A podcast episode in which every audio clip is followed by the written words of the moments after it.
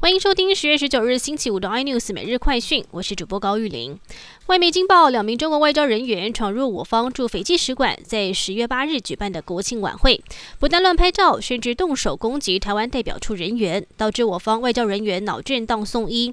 外交部上午证实这起攻击事件，更传出中国打人之后，竟然向斐济要求外交豁免权，逼得斐济警方只能当场放人。而事件遭到披露之后，外交部也对中国使馆提出最严厉的谴责与抗议。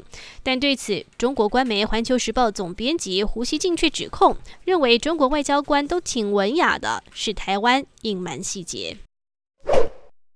除了战狼外交之外，中国近期还不断透过网站媒体对台湾宣传施加压力。包括南华早报指出，东风时期超高音速飞弹进驻东南沿海，剑指台湾。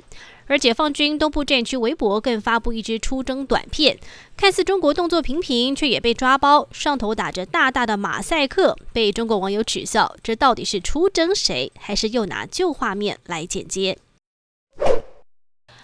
红海在科技日秀出电动车硬实力，董事长刘扬伟也表示，期望在两年内推出第一台电动车。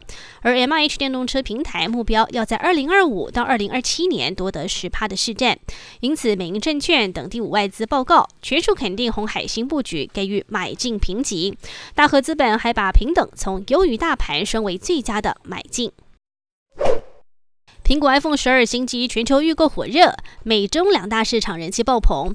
苹果紧急追加备货量，两大组装厂红海、和硕都大动员加码工人返工奖金，催产量。